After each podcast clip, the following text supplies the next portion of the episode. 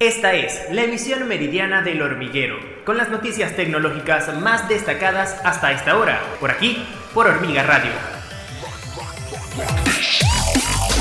Hola amigos, bienvenidos a la emisión meridiana del hormiguero. Yo soy Isis Requena y de inmediato las noticias más importantes en el ámbito tecnológico para hoy, 24 de agosto.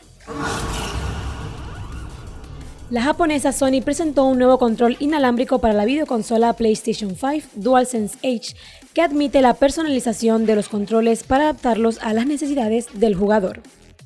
DualSense Edge ha sido diseñado para que el jugador pueda remapear al completo las acciones que se vinculan a los botones o establecer una sensibilidad más ajustada para el stick.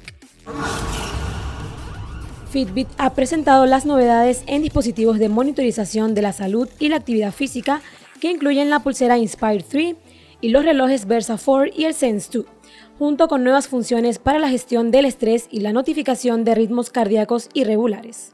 La nueva generación de relojes actualiza desde la gama de entrada con Inspire 3 hasta las más altas con Sense 2 y Versa 4, que combinan las herramientas y funciones de salud y bienestar de Fitbit con funciones inteligentes de Google.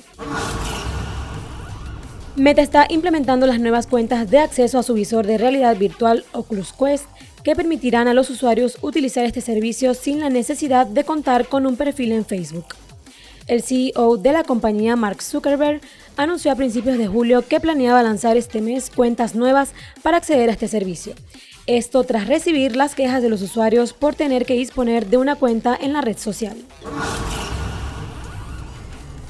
Microsoft ha cerrado más de 1.400 cuentas de correo electrónicos maliciosas utilizadas por los ciberdelincuentes para recopilar contraseñas robadas de sus clientes a través del ransomware en el último año. La compañía tecnológica ha presentado la segunda edición de Cyber Signals, un informe que realiza periódicamente sobre ciberamenazas y que muestra las tendencias en seguridad y ciberdelincuencia. En esta edición ofrece una visión sobre la evolución de la extorsión en el cibercrimen.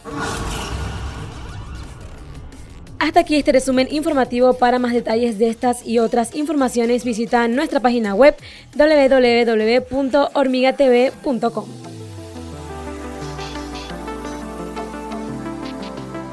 Esta fue la emisión meridiana del hormiguero, por aquí, por Hormiga Radio